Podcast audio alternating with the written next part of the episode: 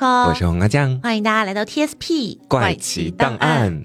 今天呢，我们要来聊一个好像之前真的没有太聊过的一个话题。对，我觉得这个话题虽然哈，我们今天没怎么聊过，但是我相信各位在生活里面应该至少听说过，甚至大家不少人都接触过。对，而且其实说实在的，虽然以前我们好像没有具体把它展开来聊，嗯，但实际上我们好像也聊到过一些比较接近的一些东西。对的，对的。是，那今天我们可以理解为就是来聊聊神秘学，对不对？嗯。而且这个神秘学还跟咱们东方的所谓玄学是不太一样的。对。它是属于西方。的那种神秘学，这样对，咱们今天呢，可能主要就主打的是一个浅浅了解一下啊，因为这种神秘学的知识，它本来在呃世界的整体的这个历史的发展过程当中，它就已经存在很久了。哦，我想起来了，之前其实是有聊过塔罗啦，是是是的，对，那其实塔罗也算作是西方神秘学里面非常重要的一个板块。对对对，咱们今天到后面就会给大家讲到。嗯，那其实就是你知道，当一个学科它在历史上面长时间存在的话，那么它可能就必然会经历两。种时期，一种时期就是它高潮期，也就是它非常发光发热，受到人们追捧的时候。那当然也会有一个低谷期，嗯，所以说在曾经的时候，神秘学其实有蛮长一段时间会被人们认为是那种啊代表消极。和邪恶的这样的一种学科，嗯，因为当时大家会觉得说，你学一些神秘学的相关东西啊，你要是背地里诅咒我或者害我什么的，那我岂不是都不知道？然后我就莫名其妙的吃了亏。嗯，所以当时人们是既带着点恐惧，同时呢又带着点害怕，同时还要觉得说你非常的邪恶。但是现在就不一样了，现在的话，我们毕竟如今是一个崇尚科学的时代和社会，嗯，所以当我们的生活里面出现一些超自然的事件的时候。往往会格外的夺人眼球。那同时，因为我们每个人其实对未来都会产生一种迷茫的感觉，所以占卜和塔罗也就渐渐的走进了我们的生活里面。嗯，那不管你愿不愿意相信，其实就像我们前面说到的，神秘学啊就在我们身边。那么说到底，神秘学到底在研究一些什么东西呢？啊，其实你可以把它简单理解为，咱们这个神秘学啊，就是一种沟通方式。哦哟，神秘学的工作者可以运用自身所具有的能量，来与万事万物产生联系。嗯，啊，我不知道大家就是这个时候，咱们已经进入到一个比较玄妙的阶段了。因为首先，我觉得能量这个概念，它本来就是比较虚化的一个存在。嗯，它不是一个实体，所以大家尽量去理解一下。我觉得说，其实从我的角度来说，凡是没有被科学和真理所辐射的领域，或多或少都跟神秘学会搭点关系。嗯，所以说呢，神秘学它有着很漫长的一个发展历史。到目前为止，它总共有四个分类，我们今天就叫它们四大家族好了。好啊，神秘学下面的四大家族分别是宇宙论、秘传心理、预测学和魔法学。嗯，咱们一个一个来给大家讲哈。哎，这是真难呐！但是我们今天讲的会比较浅，所以我觉得大家应该都能听得懂。首先，咱们来说一说这个宇宙论。这个理论说起来真的是非常的复杂啊！我苦苦攻克许久，也略知皮毛。嗯，因为它所囊括的内容，它是会随着人类认知的进步不断的扩大的。毕竟词语里面有“宇宙”两个字。嗯，那你想，它研究的大到众多的星系、恒星，还有宇宙的本源。那小到人类自身在宇宙当中是处于什么位置，他们都被逐步的纳入到了宇宙论的讨论范畴当中。嗯，但是请注意了，神秘学当中所研究的宇宙论，并不包含这么广阔的一个含义，因为随着时代前进，还有科技进步，人类就渐渐发现了呀，咱们也不能就是老过那种酷爱幻想但是没有实证的日子。嗯，哦，我今天说地球是圆的还是方的，我确实说出来了呀，但是我没有任何的一个办法能够证明它。对吧？所以当时就众说纷纭嘛。那既然你说你有理，他说他有理，咱们就得用实验实证来检验到底谁说的对了。如果他能用实验证实自己的理论，那么人们才会逐渐去相信，并且推广。那由此，现代科学的出现以及人们对于真理的不断追求，才带领着人类脚踏实地的向前走去。所以说，在现如今的时候，现代的宇宙学已经是。物理宇宙学的代名词，嗯，物理宇宙学已经不再归属于神秘学所指的宇宙学的范畴当中了。嗯，可以明白吗？嗯，因为在这个现代的物理宇宙学当中，它拿掉了很早之前就是在那个古早宇宙学当中对于宗教还有一些纯哲学的概念。嗯，现在的这个会更符合我们所认知的科学一点。它主要就是运用现代的一些物理理论、数学方法，还有现代的一些天文学去观测和研究宇宙。但是大家也知道。那我们目前人类对于整个宇宙的探索仍旧是知之甚少的。嗯，我们所研究出来的科学成果其实完全不足以解答，我觉得整个宇宙问题的千万分之一。那说到底，现在的我们和数千年前啊不知道地球是圆是方、太阳系总共有几大行星的古人相比，其实也好不了太多，因为我们还是都面临着巨大的未知，且只是有部分让古人百思不得其解的问题。已经能被现代宇宙学所解释，另外一部分不明答案的问题也会有不少没有科学依据的猜测。嗯，那这部分的内容也可以被划分到神秘学所指代的宇宙论当中。嗯，那说到这个地方，我想就不少人可能会产生一个误解。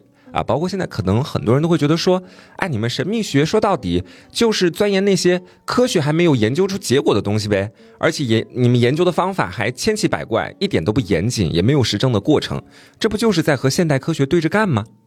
那其实不尽然，在面对一个未知的问题的时候，我们大可以把神秘学的想法当做对这个问题答案的一种大胆假设。嗯，无论正确与否，它至少算是一个方向，这样会引导着一代一代的人们不断的向更深处去探索和研究。所以说，与其说神秘学和科学是敌对关系，倒不如说他们是一前一后的一个线性关系。嗯，那当然也不排除有一些恶人会打着神秘学的幌子，用来坑蒙拐骗、蛊惑人心。那这部分的行为肯定是要坚决抵制的。好，说到这里，我们可以来做一个小小的总结。那神秘学当中的宇宙论。主要探讨的就是未被科学证实的物质世界的结构来源以及地球变化，其中可以分为矿石世界、植物世界、动物世界。人类世界这几个部分，嗯啊，这个是不是已经给大家绕晕了？我当时我看这个宇宙论的相关材料的时候，看许多，我到后面是怎么说略微精简，然后简易理解，才把它总结成这样的一段。其实我觉得也没有那么难理解啊，说白了就是当人类真正发展出现代科学之前，所有人都会对宇宙的各方各面提出各种各样的假设。对的，对，然后那个时候这部分其实就归属于神秘学。对，后来大家开始正儿八经研究了啊，发现呃地球是绕着太阳转的，月亮是绕着地球转的，然后发现哦这是科学。那没有被科学解释的部分，就依然还是神秘学。对神秘学提出的问题，并不是一种我要攻击科学，说科学是不对的，而是是还没有被论证，所以我们先提出一些假设。好一段精彩的概述。对啊，就其实不难啊。对，我们接下来再来讲完了这个宇宙论家族，我们再来说一下秘传心理家族。嗯，在前面我们就已经说过了，那神秘学和科学之间存在着一前一后、逐步推进的这样的一个线性关系。嗯，那么与秘传心理有所。关联的科学学科到底是什么呢？扣子可以猜一下。秘传心理，对，是一种心灵沟通吗？咱说可以这么理解，但是它其实主要研究的是人的灵，就灵魂的那个灵。你觉得它会跟现代的那个科学有那么一丢丢的关系？跟科学有一点关系吗？嗯，跟科学我想不到有什么关系。它不一定是那种就是跟科学有强关联，但是它会有一些些，只能这么去说。法医。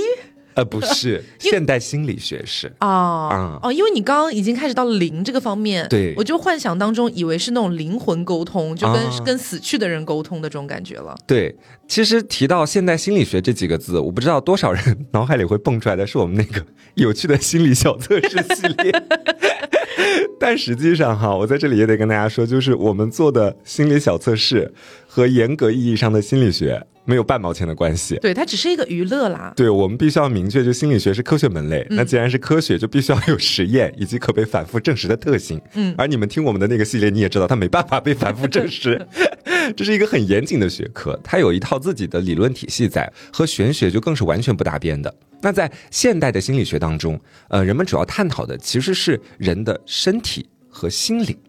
而神秘学的秘传心理，则更多在意的是我们前面讲到的那个灵。嗯，那什么是灵呢？我的理解是代表灵气和灵魂。说到这里就开始玄乎了。你说这个身体、心灵，它或许都有一个具体的呃研究途径或者手段，咱们可以努力找一找。嗯，那这个灵到底从何而来？从何判断？对，它好像根本就不存在。那在这里，我们就得请出秘传心理理论部分的这个荣誉供稿人亚里士多德先生。嗯啊，后人呢把他的思想集合编撰而成了《形而上学》这本书。嗯，这本书成为了秘传心理蓬勃发展的一个素材宝库，并且一度让原始哲学还有自然哲学，也就是最早期的物理学为之侧目。嗯，那正是因为有《形而上学》作为背书，亚里士多德呢也成功的登上了哲学家之王的宝座。那这本书的主要内容就是对泰勒斯以来古希腊哲学发展的一个历史性总结，也被誉为是世界的第一部哲学教科书。但是请注意，《形而上学》是古代的一种思辨哲学，它是唯心主义的一个基础所在。嗯他的观点非常的孤立、静止和片面，而且非常严重的脱离了实际，所以很快就受到了西方哲学界的抵制。到了十九世纪的时候，就已经逐渐走向了衰落。哎，说到这里，我不知道大家有没有产生和我一样的感觉啊？就是在现代科学出现之前，神秘学和古代哲学真的就是一对好龟龟。嗯啊，你们哲学家不就是喜欢思考一些诸如世界本源、存在本质啊这样难以解决的问题吗？啊，是不是屡屡碰壁了？是不是被世界磨平了棱角？让我神秘学来帮你吧来。我们神秘学的怀抱吧！你们想要的答案，我们这里都有啊！你回头看看，神秘学永远是你温暖的港湾。我们有一堆原因可以给你解释所有问题。那接下来就给大家列举几个形而上学所思考的问题，或许你就能够理解古代哲学为什么会研究着研究着剑走偏锋，走上了神秘学的道路。嗯他们把目光啊，主要着力在宇宙万物的根本原理。嗯，我的妈呀，这个真的是二零二四年对人类来说仍旧是毫无头绪的问题对，。我觉得像这种类型的问题，就是人类从哪里来，对宇宙为什么会诞生这种问题，其实是你一个人在成长的过程当中，你没有办法不去思考的。嗯，你但凡是个人，你可能都会在突然的一天晚上，你对着所有的星空，然后突然想：天哪，我到底是从哪儿来的？对为什么会有人？为什么会有宇宙？这个东西，我觉得确实是它，它，它必定会存在的。对。但是你把自己全身心的完全投入进去，钻进去，到最后可能就钻牛角尖了。嗯，然后呢，除此之外，他们思考的问题还有，你可以听一听啊，一个皮球在地狱的质量是多少？啊，他们是要研究这个问题。哦，今天的我和昨天的我是不是同一个我呢？是因为灵魂相同，还是身体相同，或者是说是其他原因？世界的起源是地水火风，还是理气？真的已经完全 理气是什么东西啊？就是一种很玄乎的东西。嗯，啊、那与之类似的问题在这里就不给大家一一列举了。那总而言之，不知道大家有没有发现，这些问题建立的基础就是没有被科学验证过的。嗯，它就好像一座没有地基的大厦，直接悬浮在半空当中。对，而且这些问题，就是我我我会觉得它给我一种什么感觉啊？嗯就是你提出这样的问题，我觉得也算合理。嗯就哦，你脑海里面突然转了一下，突然能想到这样的问题，可以理解，对，可以理解。但是确实这些问题你没有任何渠道去推导它，嗯 就其他的我都不说了，就单说皮球在地狱里。你先需要论证到底有没有地狱，对然后要论证地狱的重力各种各样的东西，这就有点玄乎了他。们钻研很久的，对，哦 所以最后不是走到神秘学那边去了吗？然后我们比如说第二个问题当中就说到了嘛，这个今天的我和昨天的我是不是同一个我？是灵魂相同还是身体相同？解答这个问题之前，我们是不是就应该思考，那灵魂又是否存在呢？嗯，如何检验灵魂的存在呢？这个只能靠回答者自身的想象和推理了。嗯，也正是因为如此啊，这个秘传心理家族对于灵所代表的灵气，或者说灵魂的研究非常的专注。你相信人有灵魂吗？我相信，我我是？相信的，因为我会觉得。如果没有灵魂，那死后就真的啥也没了。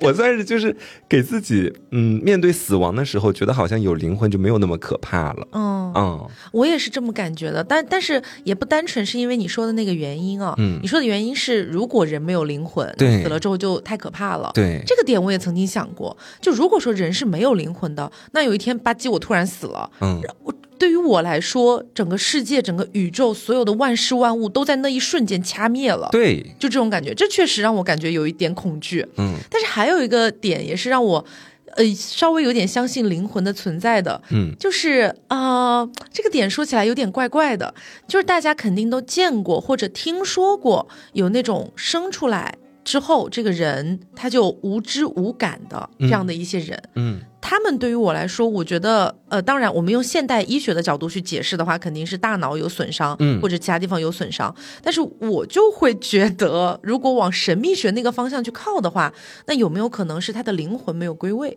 啊，嗯，会有这样的一种感觉。是你这么一说，感觉哎，我有点相信了。我真的很容易被神秘学吸引。对，你看，我们其实也还是在讲神秘学的东西，对我们讲的所有的东西都没有办法被论证。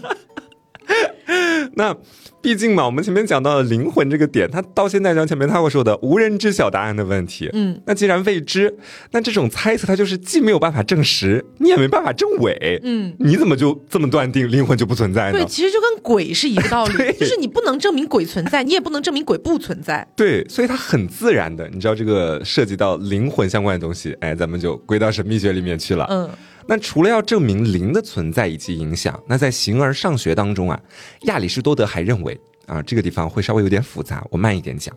如果所有的本体都具有变化性，那么是不是证明所有的事物也都具有变化性？嗯但是，独独时间和运动是不能既存在又停止存在的，那他们凭啥永恒不变呢？难道是有谁在背后推动或者说维持这份永恒不变吗？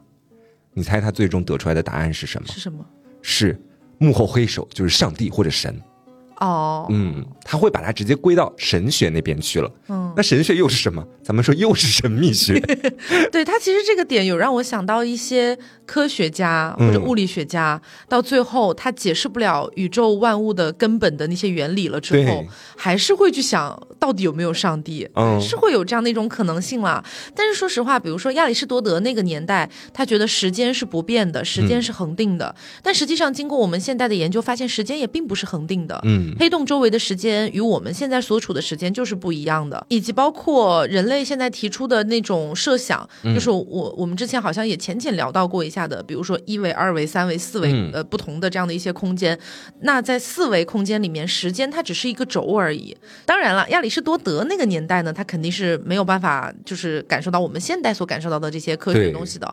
但是你就是你看，还是前面说的那个道理，嗯，你越往神秘学那个方向去想，提出各种各样的假设，很有可能在未来会被科学所论证其中的一部分。对，它也是一个线性的过程。对，那说到这里，我觉得大家应该就会发现，形而上学之所以能够成为秘传心理取之不尽、用之不竭的一个素材宝库，就完全得益于这本书里面讨论的议题啊，大多都是很宏大、很虚无，然后不具备现实意义，更是科学也没有办法触及的领域。嗯所以在这里去滋生神秘学是很正常的一件事情。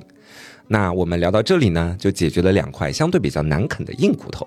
接下来讲到的两大家族，都属于我们当代人有所了解，或者说可能会听说过的领域。嗯，咱们先来讲讲这个预测学。那提到这个，咱们现场不就坐着一位预测学的小能手吗？啊，对，我觉得塔罗确实是一种预测学的一部分，因为塔罗它确实是在通过这个牌阵，嗯通过不同的牌面的组合，然后去占卜未来的运势和发展，嗯这个确实是属于的。对，除了你所擅长的塔罗之外，包括占星、希腊灵术和卢恩、灵视、通灵等等，也都包括在预测学的领域当中。嗯，那占星和塔罗会被大家更熟知一点。咱们今天篇幅有限，也没有办法触及到这两者比较深的一个领域。嗯所以就给大家来简单科普一下希腊灵术的一些基本的知识。嗯那至于其他的预测学的分支，以后有时间可以给大家再来慢慢讲。嗯，那灵术这个词，它首次出现在一九零七年。你以前听过这个词吗？没有，但是一九零七年感觉没有过很久。，对，它呢所主要指的就是，呃，人们会觉得，就相信灵数的人，他会觉得数字背后啊有深刻的寓意。嗯你可以把它理解为人们要用数字去拆解世界和预测未来。嗯那在漫长的发展过程当中，灵数的门类下主要分成了三个体系。啊，是主要分成了三个体系，还有一些其他的呃比较杂的小体系就不列举了。那最早出现的是加勒底灵数，流传甚广的，但是它脱胎于加勒底灵术的是希腊灵术，还有一个神秘莫测但是格外强大的卡巴拉灵术。我们一个一个来讲啊，加勒底灵术也可以称之为是巴比伦灵术。这主要就是因为，顾名思义嘛，人家起源于巴比伦人建立的 卡尔迪亚王国，也称之为加勒底。那住在加勒底的人们都相信着这样的一个传说：说啊，原本在这片大地上是没有人类的，只有到处游荡的神明。直到人类出现，那这个慈悲伟岸的神明就把自己的知识交给了人类。嗯，那其中不只有语言和生活技能，还有许多世界性的、永恒的认知和真理。这些世界性的永恒认知和真理，我觉得应该也包括什么宇宙啊，什么各种各样的东西在里面。嗯，那这其中就有所谓的灵数学。那有关于它的一切，就这样被加勒底人代代流传了下来。在加勒底人看来，数字往往就象征着一种创造的力量，包括世界的创造也有数字参与其中。啊，我知道大家听到这里会很懵，嗯，但是你们先别懵，因为我也很懵。我看到这里的时候，我说数字怎么创造世界？哎，但是你说到这里，我已经产生了一个联想了哦，嗯就是呃，大家肯定都知道圆周率派这个东西，嗯，三点一四一五九，然后一直往后，它是无限不循环小数。我不知道大家有没有听说过一个说法，这个说法是真实成立的，嗯，就是如果有一天圆周率被算尽了，物理学就会崩塌。是的，哦，所以其实虽然说可能可能跟这个零数讲的不是一件事儿，嗯，但是你不觉得其实也是能套得上的吗？就数字它其实有超过它本身很多的意义在里面。是的，嗯，那小小的数字啊，到底怎么给这个加勒底人提供可以理解的信息？比如说，我随便用数字预测出来一个结果啊，八五七五二六，请问这他喵的代表什么？就是我们可能根本看不出来。那加勒底人是这样解释的：根据二十六个字母发音的时候的振动频率，你可以把它一一对照进从一到八的数字当中。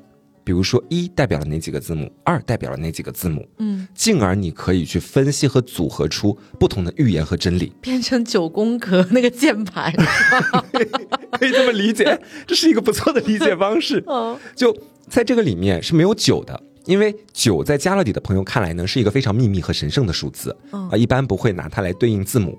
那另外的一个特殊的数字呢是零啊，它也不被纳入到这个加勒底零数的概念当中，因为这个数字吧，它的生母是阿拉伯文明。而且呢，阿拉伯文明也不希望自己的孩子你去搞什么灵数，你就老老实实当个零，就仅仅把它用在数学的用途上面，嗯没有给它设计什么深刻的寓意。所以对于加勒底人来讲，他们就用一到八来去对照不同的这样的一些寓意。但是这八个数字啊，就足够加勒底人玩很久很久了。他们就把这八个数字和占星、医学等一系列领域全部都视为一体，就等于他们的生活和呃这个灵数已经死死的绑定在一起了。嗯那这主要是因为在加勒底的文化里面，他们相信世界上所有的知识都来自于神明的倾囊相授，这点我们前面有讲到。但这个故事还没完，还有个下半段。这后来呢，神明不是给了人类知识了吗？啊，都给了大礼包给你们，然后人类就拿着这个知识，喜滋滋的啊，各自去占地为王，分布在世界的各个角落，而且都用自己的文化还有语言，用不同的方式把这些知识描述出来了。不过很不幸的是，突然来了一场大洪水啊，使大部分的人类都走向了死亡。嗯，那神明传授给人类的知识也一并都被抹去了。这应该也是在他们的神话体系里的吧？对，而灵术呢，就是可以窥见神明智慧的途径，他们相信这一点。哦，那除了加勒底灵术之外，我们再来讲讲希腊灵术。这货相比于加勒底灵术来说就简单多了，而且呢，它流传的范围也会更广一些。为什么会更广？其实也很好理解，简单嘛，嗯就大家都会学。那且它本身就是脱胎于加勒底灵术的，所以我们也可以把它称之为加勒底灵术的咪咪版。嗯那创造它的人，我想大家应该都是耳熟能详的毕达哥拉斯。嗯啊，希腊著名的一个数学家。那个时候的希腊哲学家对数字也是有一些执念在自己的身上的。曾经有一位研究者就感叹啊，数字乃是宇宙的语言，它是神给予人类证实真理的线索。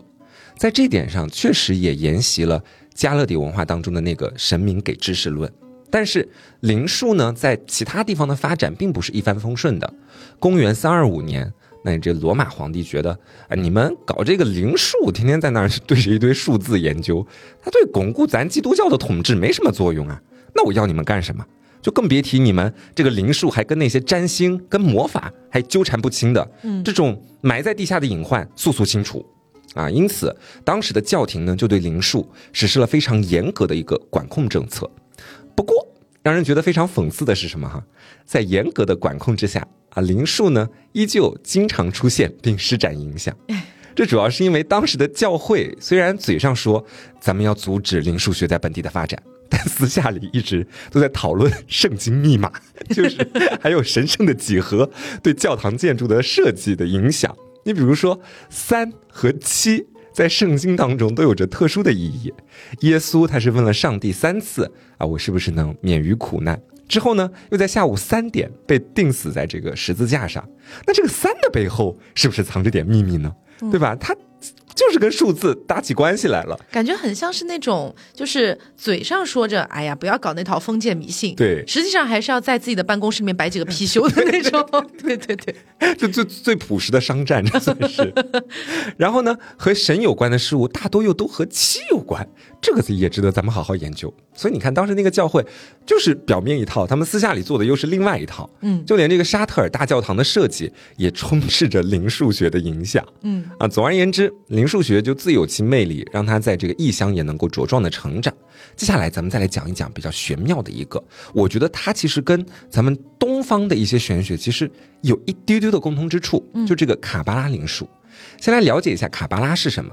它是属于犹太教的一个神秘主义，主张呢就是让人从自己的灵魂深处悟出智慧啊，而不是依赖于他人和世俗的教导。嗯，那卡巴拉的数字系统里面是二十二个字母，对应了一到四百这么多个数字。哦，人们可以把每个单词都对照进去，找出这个词的一个内在含义。那当然，上面提到的也不是唯一的对应方法，因为不同的对应机制说起来太复杂，这里就不给大家一一讲述了。那卡巴拉灵数是如何起到一个预言和占卜的作用呢？其实，在许多的神秘学占卜当中，如果想要知道一个人的未来命运走向，是不是咱们得了解一下他的出生日期？嗯，因为在我国一般是要把那个生辰八字交给算命师傅的，但是。在卡巴拉灵数的预言规则里面，它并不是根据出生日期去推算你在未来的人生里面会发生什么，它多绕了一圈，或者说它往后退了一步。它同样是要生日的那几个数字，但是根据这几个数字计算出来的东西，被他们叫做业力种子。嗯，这是什么呢？简单来说，就是你前世所做过的事情。嗯啊，那占卜者通过知道你前世的一些所作所为，来推测你这一世的旦夕祸福。哦，那举个例子，你上一辈子啊，在几岁的时候杀了人，那这一辈子就可能在多少岁的时候有血光之灾。嗯，你上一辈子在什么时候负了别人，那你这一辈子就有可能在多少岁来还情债。它其实。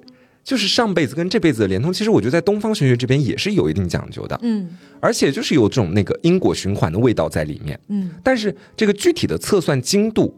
在这个卡巴拉灵数里面，其实比我讲的要复杂许多，这里就不给大家一一展开了啊，大家有个基础的了解就好。嗯，你这个也让我想到，就是，哎，我都怀疑我们家是不是有什么玄学就血统，你知道吗？就我之前不是在节目上讲过，说我外公以前是就是半路出家，然后开始看风水啊等等的嘛。嗯，然后我以为我们家里面也就我外公而已。直到就是我自己前几年不是也开始研究一些什么塔罗呀这一类东西嘛，但是我当时并没有把我我的行为和我外公的行为做一个联系，嗯，我觉得就只是我单纯挺感兴趣的而已。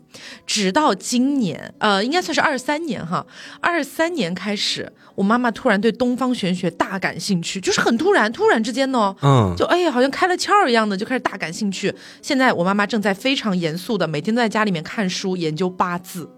天哪，我觉得就好像是冥冥之中的某种注定，你们是要跟神秘学搭上点关系的，很奇妙。而且你知道，就是我妈妈现在那个研究八字哈，比如说她帮我算，或者帮于老师算，等等等等的，算的还都挺准，有点天赋在身上。对，我记得你当时初学塔罗，然后不是一开始拿我们几个就先算一算，本来就大家像当闹着玩一样的嘛。对。但当时我记得你算的就蛮准的了。对，我觉得东西它就是需要一点。灵力跟天赋在里面。你要是 依然是神神秘学的领域。你没那么点儿知识或者没那么点儿天赋，感觉就很难算得准。嗯，那我们接着来往下讲。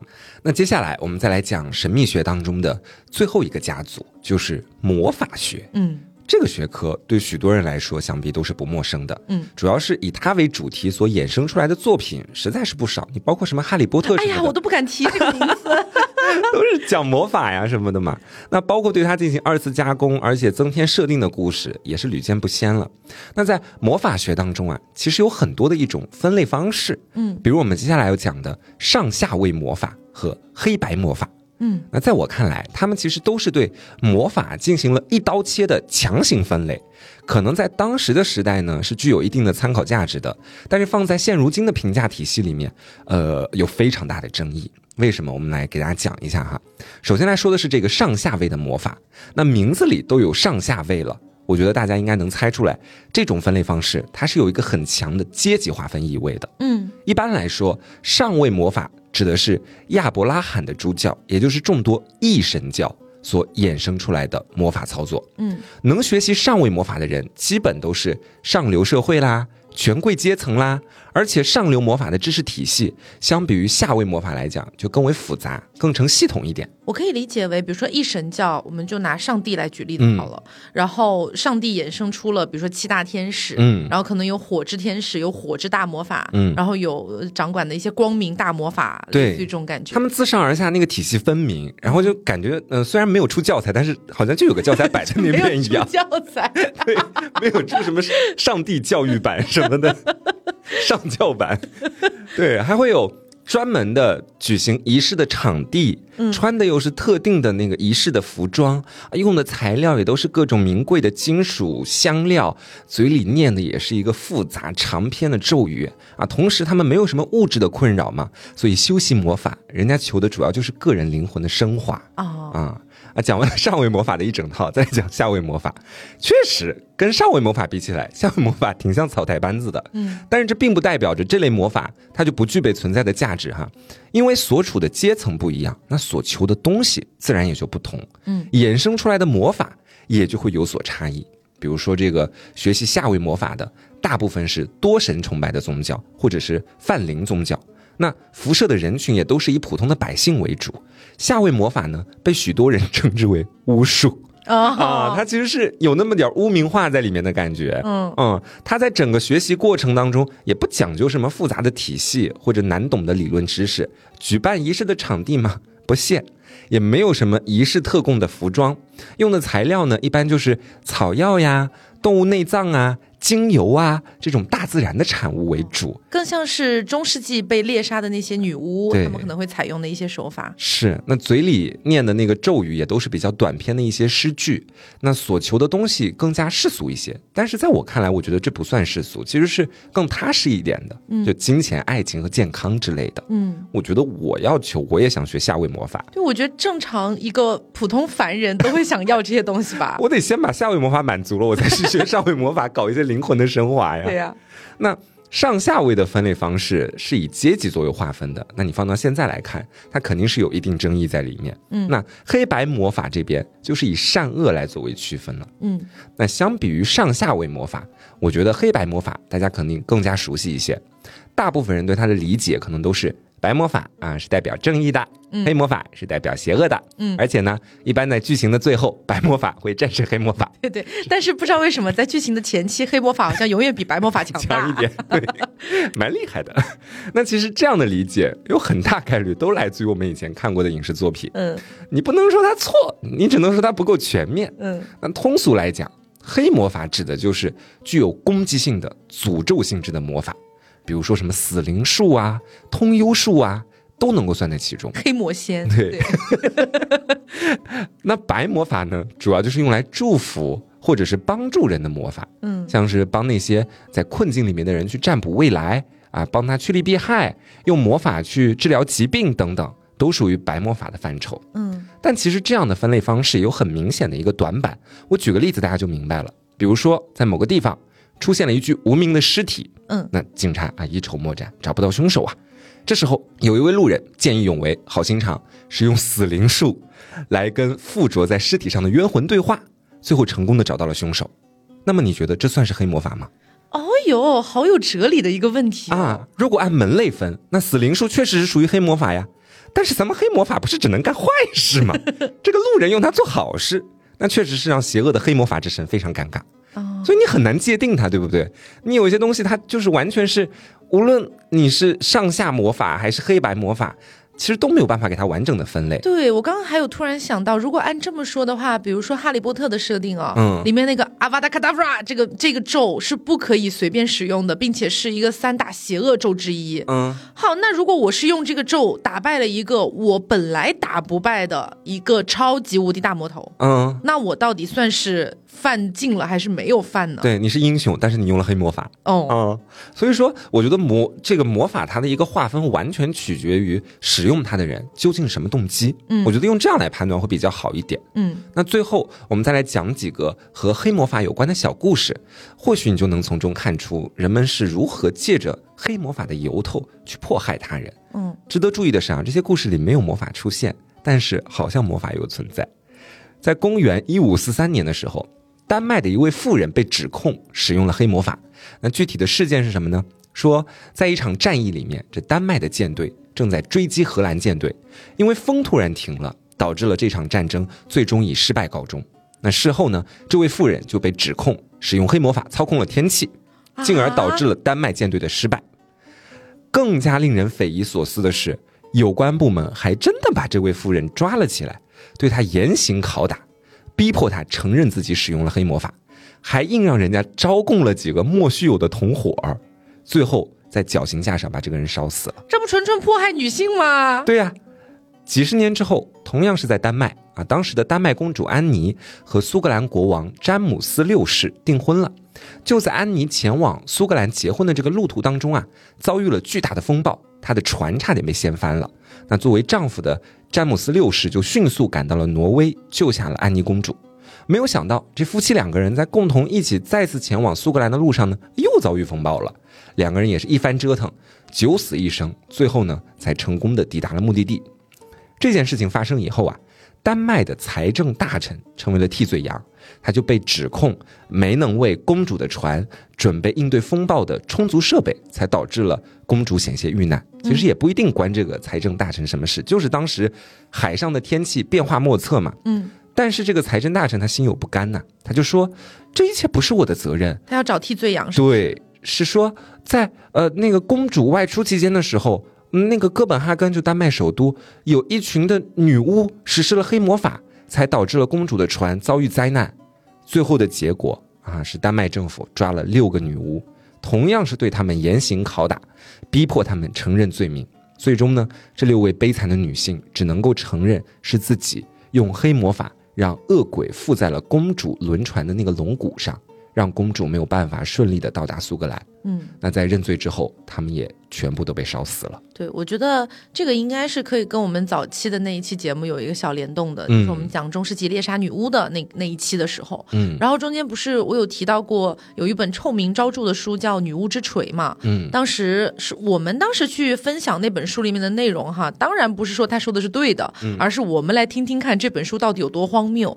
那当然了，那本书它因为整全网只有那个就是原文英文版了，就基本上找不到任何的汉化的内容。容，所以呢，只能靠自己去硬啃。所以当时我记得是没有太多的在分享里面的故事，但是后来其实你再去翻一翻，你会发现《女巫之锤》里面有很多类似于瓜刚刚讲到的这种，就是完全莫须有的罪名，就直接指控一个女性，对，然后直接说她会黑魔法。对对对，我举个例子啊，比如说可能隔壁家的奶牛不产奶了，嗯，可能就是那个奶牛身体出了什么问题，或者之类的，或者吃了什么，不知道具体是因为什么原因。然后因为我很讨厌我隔壁的一个女性，我就直接说她是。女巫，她使用了黑魔法，她让我们家的奶牛都不下奶了。嗯，对，而且她这个指控还很有可能会成功。是的，所以说你就知道，在那个时代，你把那些离奇的呀，或者意料之外的事情，或者自然现象和黑魔法一结合，顺便呢再随便给一个人泼个脏水，就可以达到迫害的目的。嗯，所以说，或许这个施行黑魔法并不需要什么冗长的咒语或者复杂的仪式，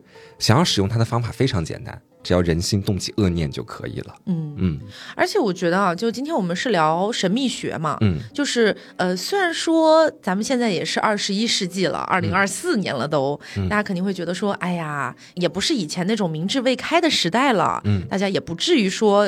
这种东西都去相信吧，什么什么的。